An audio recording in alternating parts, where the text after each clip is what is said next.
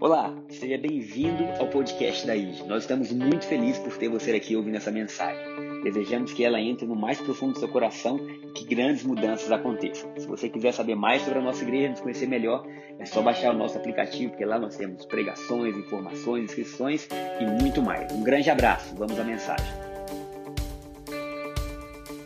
Senhor Jesus, obrigado por mais um domingo. Obrigado pela sua presença no nosso meio, obrigado pelo louvor, obrigado porque tu és um Deus generoso. Nós abrimos, Pai, a nossa vida para receber tudo que o Senhor tem para nós. Que a tua palavra vá profundo ao coração.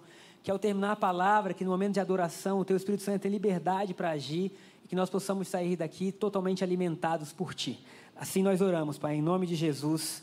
Amém e amém. Bom, queridos, o tema da pregação hoje vai ser o mesmo do domingo passado, de outro ponto de vista. E o mesmo que está na nossa placa ali fora porque Deus nos enxerga de outro ponto de vista. A gente vai falar um pouquinho sobre isso. E o ponto central da nossa história vai ser a história do Gadareno, o famoso Gadareno. E como nós temos um Deus de amor e poder que se manifesta na vida dele. E nós vamos falar como isso acontece na nossa vida também. Tendo dito isso, nós somos uma igreja que crê totalmente na graça de Cristo Jesus. Sabemos que a graça não é uma doutrina, é uma pessoa. E quanto mais nos aprofundamos na graça, mais nossa vida é transformada porque no Evangelho a gente não cria, a gente reflete. Refletimos o que Deus está nos dando, refletimos a, a bondade, a sabedoria dele.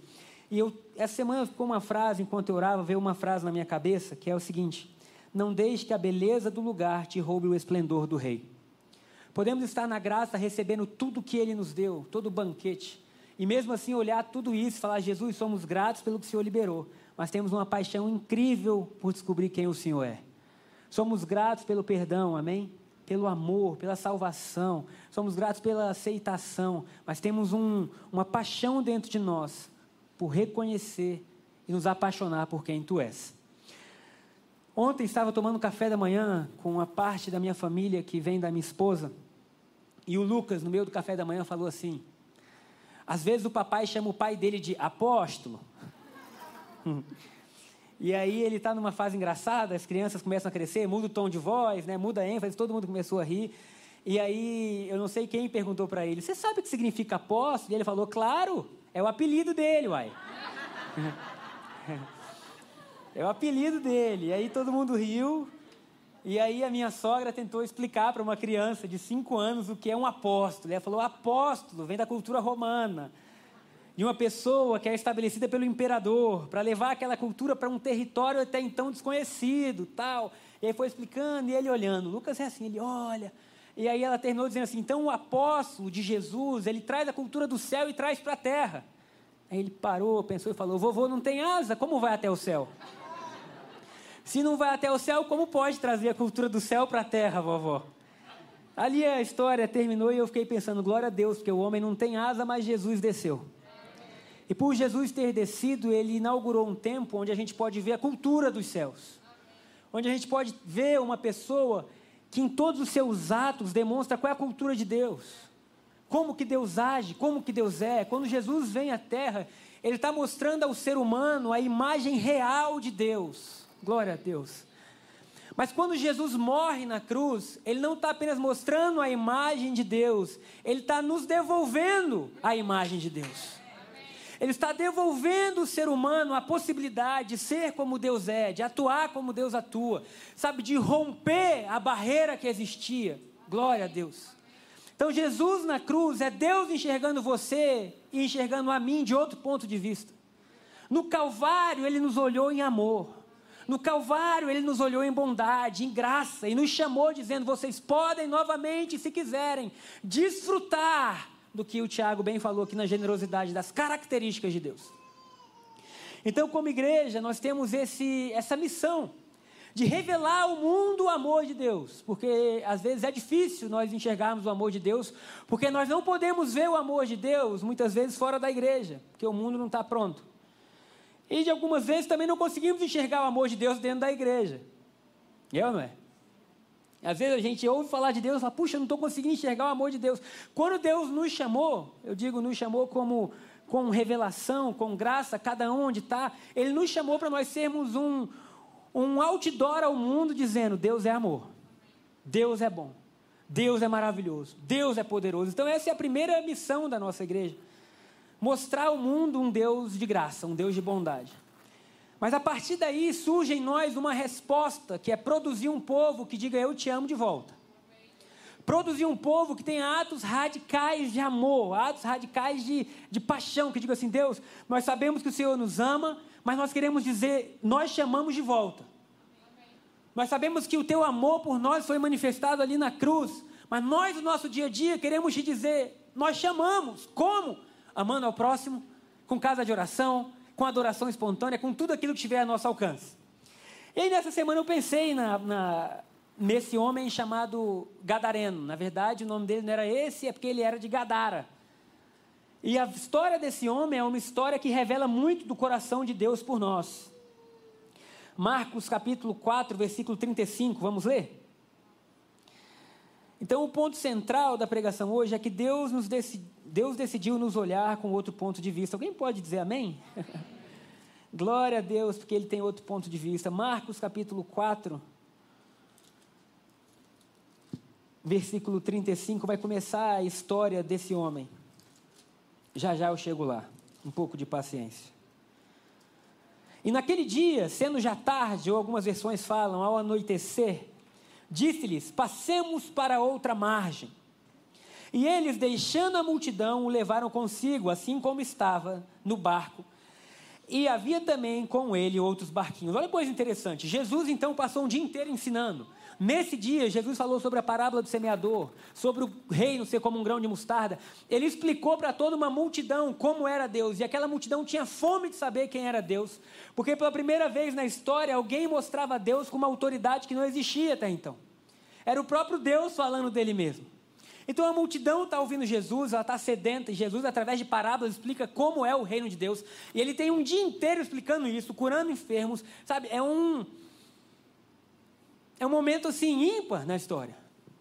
Onde nenhum rabi ou rabino tinha conseguido fazer isso, e agora vem o filho do carpinteiro e reúne todo mundo. Mas no final do dia, Jesus olha para os seus discípulos e fala: Vamos para o outro lado, vamos para outra margem. É de se pensar o que, que ele encontraria na outra margem. Por que ir para outra margem? O que, que significa essa outra margem? A questão é que no versículo 37 fala: E levantou-se grande temporal de vento, e subiram as ondas por cima do barco, de maneira que já se enchia de água. E ele estava na polpa dormindo sobre uma almofada. E os discípulos despertaram, dizendo: Mestre, não te importa que a gente venha perecer? E ele, despertando, repreendeu o vento e disse ao mar: Cala-te, aquieta-te. E o vento se aquietou, e houve grande bonança. E disse-lhes: Por que sois tão tímidos, ainda não tendes fé? E sentiram um grande temor e diziam uns aos outros: Quem é este que até o vento e o mar lhe obedecem? Agora, olha que coisa interessante. Há uma decisão de se mudar o lado. Na, na versão que vocês viram, se eu não me engano, fala: Vamos para o outro lado. Na minha, Jesus fala: Vamos para outra margem. A ideia é que Jesus estava disposto a mudar o que estava acontecendo por um chamado, para cumprir uma missão. No meio dessa missão, ele pega um barco, e no meio do barco há uma tempestade. E só esse texto dava para a gente fazer uma pregação. Porque não parece que Jesus sempre está dormindo na tempestade? É. Parece que quando vem a tempestade na nossa vida, ele dorme. Ele está acordado o tempo inteiro. De madrugada ele ora, durante o dia ele cura os enfermos, mas quando vem a tempestade ele está dormindo. E os discípulos acordam Jesus. E falam, mestre, você não, perece que gente, você não se importa que a gente venha perecer? Jesus não responde a pergunta, mas fala diretamente ao mar e ao vento: cala-te, aquieta-te. O mar e o vento obedecem à sua voz e os discípulos ficam chocados, dizendo: Quem é esse homem? Queridos, você imagina isso? Eles eram pescadores, estavam acostumados a ver tudo isso. De repente vem um homem que manda no mar. E depois de muito tempo, milênios do primeiro Adão, vem um outro homem que comanda a natureza com a sua voz. Um homem que pode ordenar o mar e ao vento, aos peixes. Um homem que comanda tudo. E eles ficam pensando: cara, esse homem comanda tudo que comandava as nossas vidas porque as colheitas eram pela natureza, a pesca era pelo natureza, enfim, tudo. Agora vem um homem e eles não estavam pensando, como que esse cara que está dormindo aqui é o que manda em tudo? Aleluia. Esse é o nosso Jesus. Por mais que pareça que ele está dormindo, ah, se ele acorda. ah, se ele acorda e olha a sua vida e libera uma palavra, tudo muda. portas se abrem, a alegria volta, o sorriso vem, glória a Deus. E aí, beleza, passado todo esse tormento, a Bíblia fala em Marcos capítulo 5, eu vou ler por aqui. Marcos capítulo 5, versículo 1 fala: E chegaram a outra margem do mar, a província dos Gadarenos. Agora começa o ponto central da nossa mensagem. E saindo ele do barco imediatamente, queridos, ele saiu do barco imediatamente, é, lhe saiu logo ao seu encontro dos sepulcros um homem com espírito imundo, o qual tinha sua morada nos sepulcros, e nem ainda com cadeias o podia alguém prender. Porque, tendo sido muitas vezes preso com grilhões e cadeias, as cadeias foram por ele feitas em pedaços e os grilhões em migalhas, e ninguém podia o acalmar. E andava sempre, de dia e de noite, clamando pelos montes e pelos túmulos, sepulcros, e ferindo-se com pedras. Espera aí, gente. Alguém diz misericórdia. Porque essa não é a imagem que ninguém quer da vida. Essa não é a imagem que Deus quer do ser humano. Essa não é a imagem que uma mãe quer de um filho. E essa não era a imagem que a própria sociedade queria daquele homem. E a sociedade tentou prendê-lo para que ele não vivesse daquele jeito. A Bíblia não fala o que foi que o levou a viver daquela forma, a Bíblia só fala que naquela forma ele estava possesso por espíritos imundos. E esse, esse panorama o leva a viver solitário, porque ninguém vive com amigos nos sepulcros. E ele passa a experimentar solidão na sua vida, ele passa a experimentar dor. Eu não sei se ele viveu o tempo inteiro possesso ou não, mas o que importa é que ele, estando possesso ou não, quando ele caía em si, ele olhava a sua vida e ele não tinha nada. A Bíblia fala que ele vivia nu. Quem vive nu vive desprotegido. Quem vive nu, enfim, flagelado.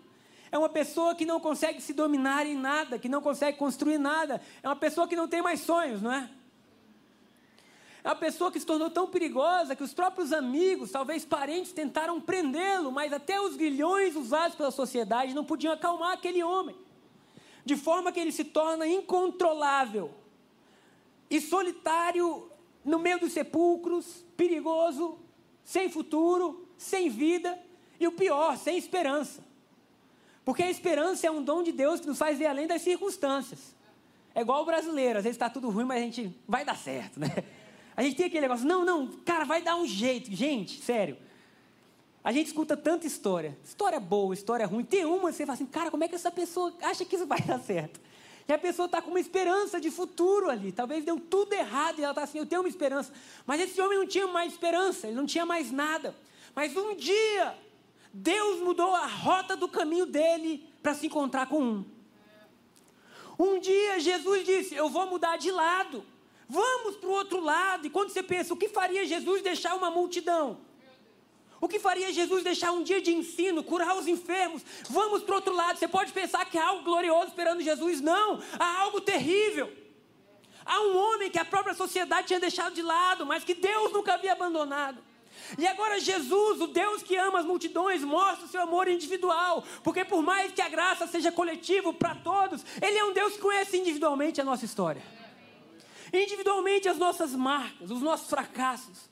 Jesus não foi encontrar alguém de influência, alguém que podia financiar o seu ministério, alguém que podia dar ele, sei lá. Não, Jesus foi encontrar um homem totalmente perdido. E eu imagino o que devia estar acontecendo com os outros barcos que seguiam Jesus. Porque enquanto o barco caminhava para Gadar, os outros barcos deviam estar pensando assim: quem era da região? Ih, agora o bicho pega. Porque vai ter um encontro de um homem que ninguém pode controlar com Deus que é tudo governa. Rapaz, ele tá indo, aquele barquinho vai parar naquelas terras. E é interessante que o que podia ser motivo de apreensão para muitos, Jesus estava muito preocupado, a tal ponto que dormia profundamente. Tem ideia que aquilo que gera apreensão em nós, talvez Jesus esteja dormindo porque ele já sabe que é vitorioso? O que, que será que vai acontecer? Jesus dormindo, cara. O mar revolto, o mundo espiritual mexendo com tudo tempestade perto do que acontecer e Jesus dormindo. Oh, glória. Quando Jesus chega lá, a luta do século do UFC é vencida antes de começar. Porque a Bíblia fala que Jesus, ao pisar naquela terra, o gadareno veio ao seu encontro. Aquilo que ninguém podia controlar é controlado só pela presença de Deus. Aquilo que ninguém podia amarrar, agora, sem ninguém pedir, é levado em direção a Jesus. Ah, vale um amém mais forte, gente. E quando viu Jesus de longe, é o versículo 6, correu e o adorou. Aleluia. Agora o que era incontrolado está rendido em adoração. Agora o que era terrível, machucado, nu, feio, isolado, se rende diante do Criador sem o Criador falar nada. Há algo dentro de nós e algo no universo que foi feito para responder. Até os demônios respondem. Queridos, você vai ver que quem correu até lá não foi o gadareno, não. Foi o mundo espiritual que guerreia contra Deus. Ah, meu Deus.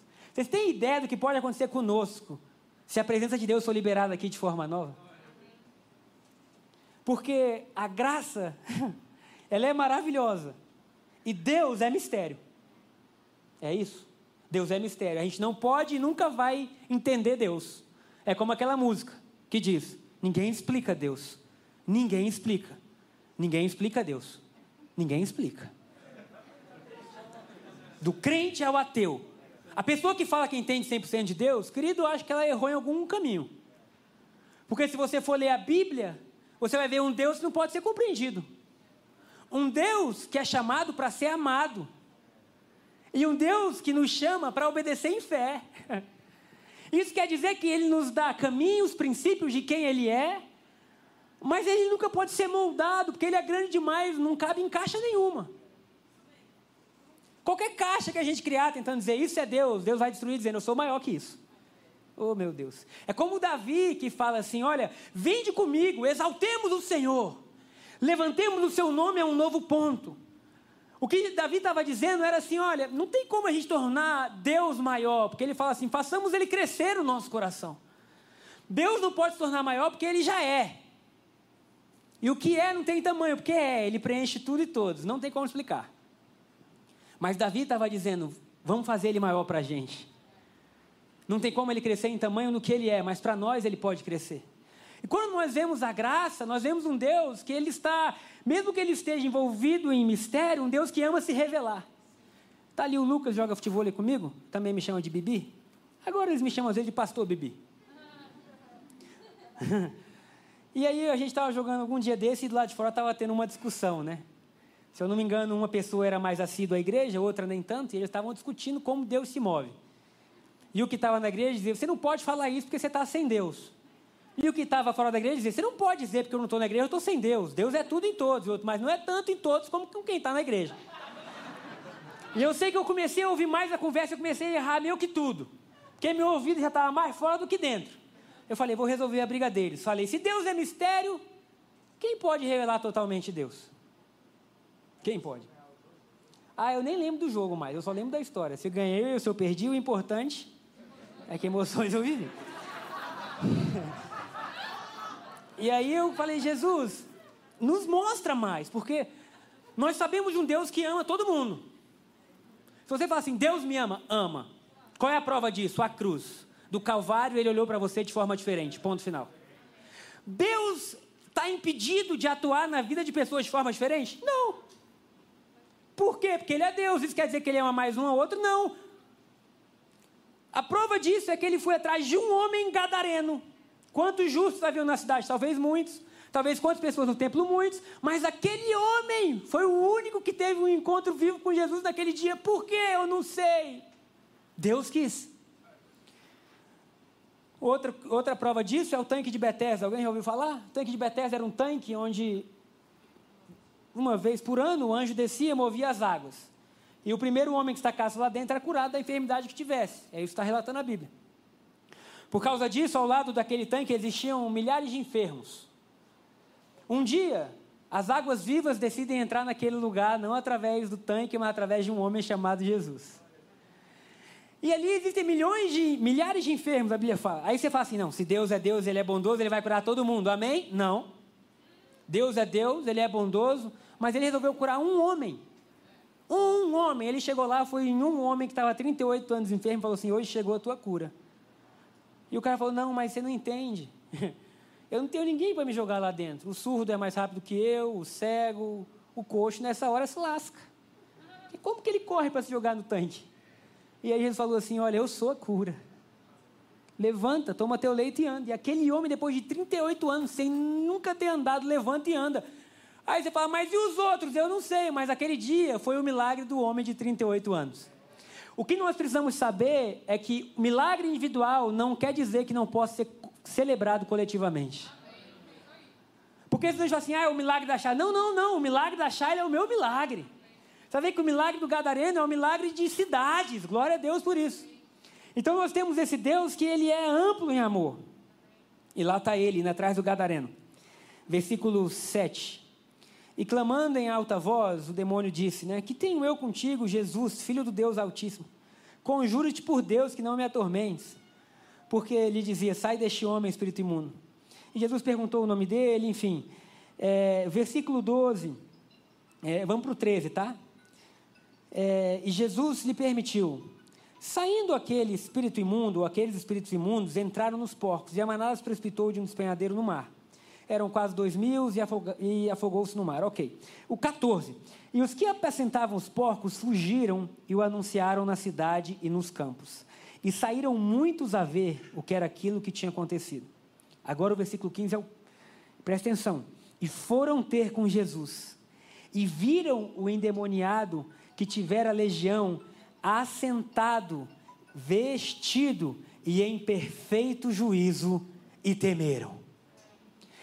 Quando a cidade vai até Jesus, ela vê o homem que ninguém podia controlar assentado aos pés de Jesus. Aquele homem agora que vivia nu, está vestido. Aquele homem que vivia louco, solto, preso, que ninguém podia controlar, está sentado em perfeito juízo ouvindo Jesus. E aquela cena trouxe temor à população. Queridos do céu, eu quero inaugurar hoje, pela fé, uma época em nossas vidas, onde o temor vai ser lançado por milagres criativos de Deus. Olha, eu viajei de férias e ouvi umas músicas que me geraram uma raiva porque eu falei, queridos, as pessoas dizem assim: você vive em que mundo? Eu falei, rapaz, eu devo viver no mundo de Deus mesmo. Porque os adolescentes hoje em dia escutam umas músicas que elas são terríveis. A gente vive em um mundo colapsado desde que nasce. Comentei no primeiro culto, antigamente para fazer besteira tinha que se esforçar.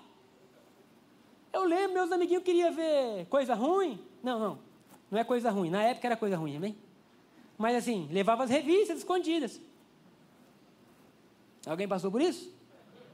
juntava aquele grupo, né? Cara, não sei o quê, né? E aí eu lembro da voz da minha mãe. Aquele que não se assenta na roda dos escarnecedores. Eu ficava assim, ô Jesus, e agora? Para onde que eu vou, Senhor? Cuida do meu coração, né? Você, você tinha... Cara, hoje em dia o negócio tá, tá junto com você, dorme com você, acorda com você. As músicas, queridos, antigamente, isso não é tão antigamente, que minha época assim não é tão distante, mas a minha mãe brigava com um descia na boquinha da garrafa. É na boquinha da garrafa. Não é isso? Eu nem sabia o que aquilo significava. Para mim era, era aquilo. Hoje as músicas é explícito. É um ato sexual assim, cara. Eu falo, meu Deus, não tem como as pessoas ouvirem isso e, e depois acharem que, que não vão ter vontade de fazer nada. E aí você vê uma sociedade inteira que está sendo programada a viver um tipo de vida. E aí a gente vive uma vida inteira e de repente aos 30 anos, 40 de Jesus entra no meu coração, Jesus entra, mas as nossas marcas continuam lá. E às vezes coisas que tocaram a gente continuam lá. E essas coisas, porque quando eu li esse texto, sabe, a gente fica pensando no Gadareno como alguém muito distante. Mas de outro ponto de vista, o Gadareno sou eu e é você. É alguém que está isolado de sonhos, de projetos. A gente vive na geração mais depressiva que já existiu, gente.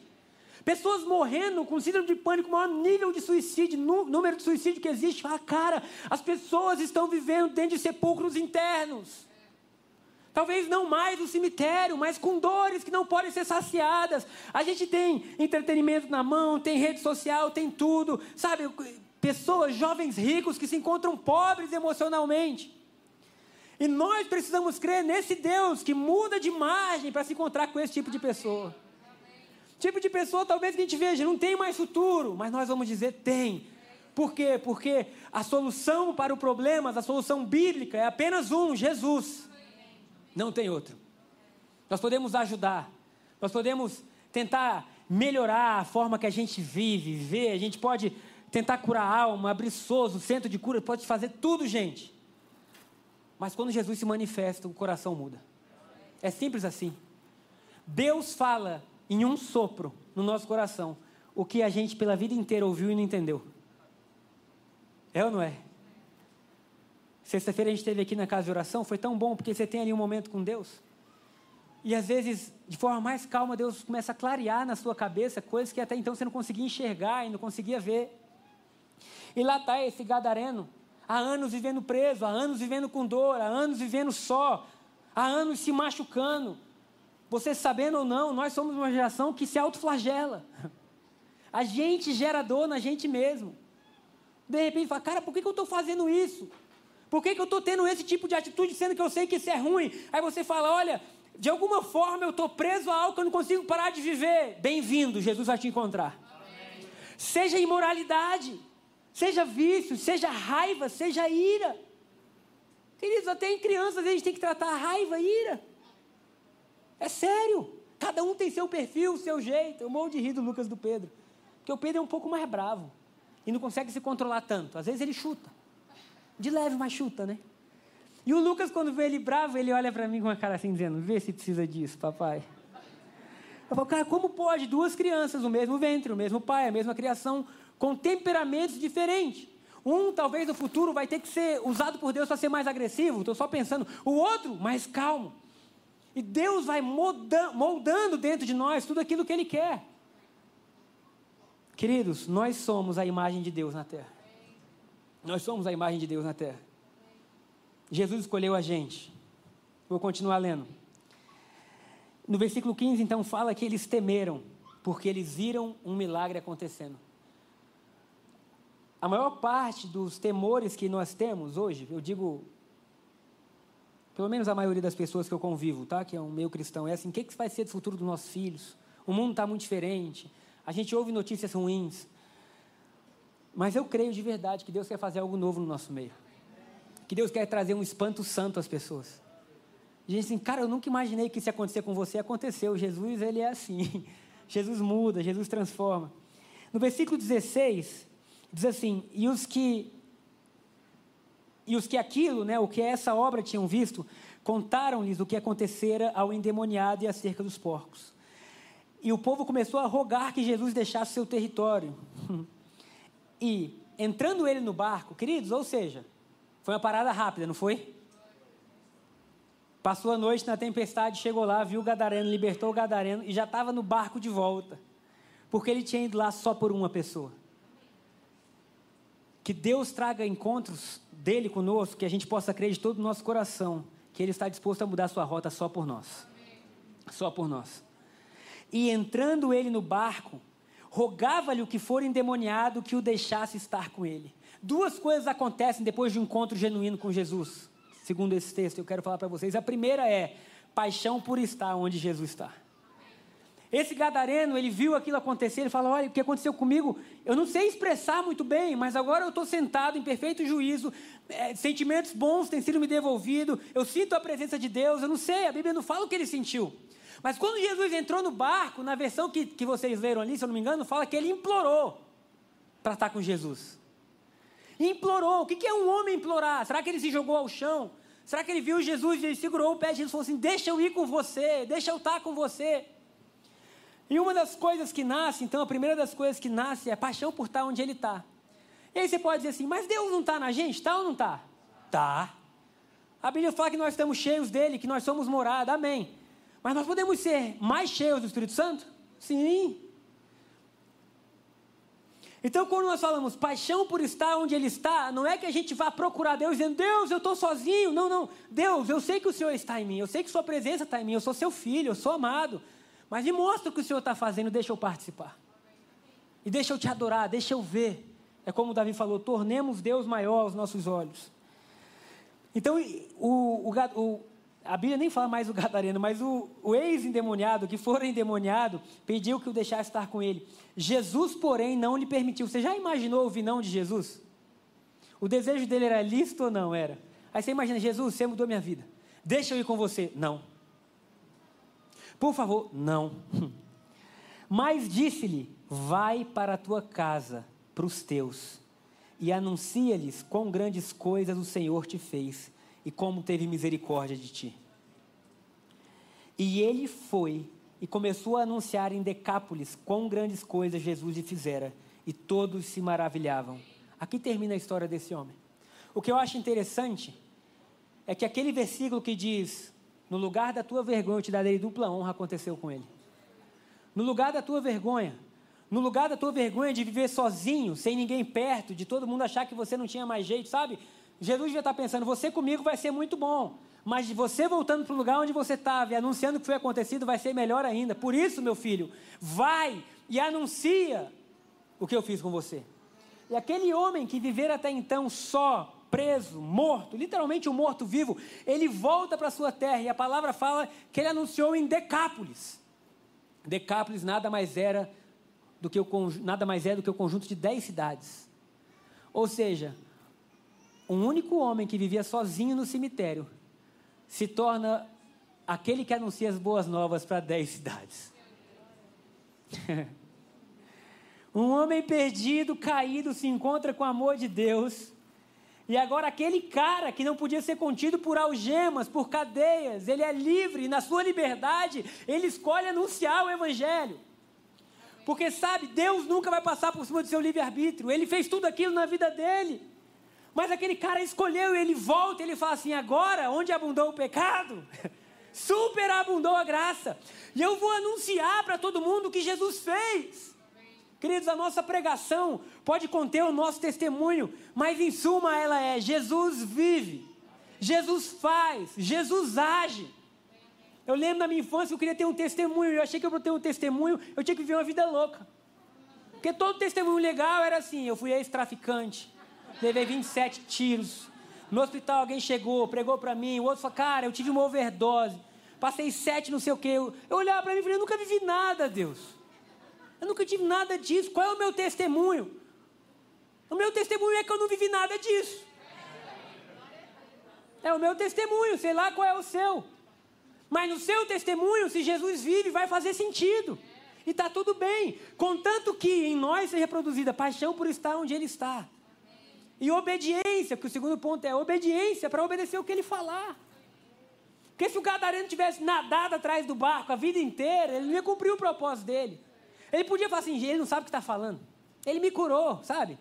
Eu tô, estou em perfeito estado, estou em perfeito juízo, já sei o que, que eu quero. É ou não é? Não, estou bem, eu estava mal, mas agora eu estou bem. Jesus, você não entende tanto das coisas, eu vou com você. Não, ele foi reverente, ele foi submisso, ele falou, Jesus, se é isso que o Senhor quer, beijo, tchau, fui. E lá ele desenvolve o que Jesus tinha para ele. Que nós possamos ser assim. Se está claro o que Deus quer, beijo, tchau, fui. Aleluia. Agora, para a gente finalizar, o ponto. Obrigado, Shaila. Saudade de você nas ligações. ah, Jesus. Shaila, Shaila. Fiquei pensando assim: qual o ponto de vista para aquele gadareno que Deus tinha? Porque o evangelho é de outro ponto de vista. Que Deus é esse que, no meio da sua agenda tarefada, Deus tem três anos para escrever na terra uma história. Três anos só. Passa rápido, gente. Faz três anos você tem que mostrar quem Deus é. Ele escolhe o gadareno. Ele escolhe Maria. Gente, ele escolhe gente que não tem nada a ver. Que Deus é esse que está o tempo todo mostrando: eu posso fazer das cinzas algo novo. Um Deus que não importa, ah, mas a minha vida foi tudo bem. Que bom, mas a vida foi tudo ruim. Que bom, ele continua sendo Deus. Então Deus tem um outro ponto de vista para o gadareno e para nós. Às vezes nem a gente consegue enxergar o que ele está vendo. Nem o seu passado, nem o seu presente, nem o seu futuro podem pedir o que Deus quer fazer na sua vida. Se você se render, tudo ele pode mudar. Tudo ele pode transformar. Então, o mesmo Deus que olha com outro ponto de vista para o Gadareno, na cruz, olhou com outro ponto de vista para você. Esse é o ponto. Porque talvez você nunca viva, você nunca vai viver isso que o Gadareno viveu, você não precisa. O que você precisa entender é que na cruz, Deus olhou para mim com outro ponto de vista. Na cruz, Deus olhou para o Gabriel em amor, em graça. Ok, a partir daí, o que, que acontece? Porque isso é importante a gente falar. Porque nós não vamos ser uma igreja de filhos mimados, amém? amém? Nós não vamos, não vamos ser uma igreja de pessoas que só recebem. Receber é bom, mas mais bem-aventurado é o que dá do que o que recebe. A partir desse, desse Deus que muda a sua rota, que enfrenta uma tempestade para estar comigo, o que que nasce em mim? Nasce um coração rendido. Nasce um coração submisso, nasce um coração que é tudo quer entregar.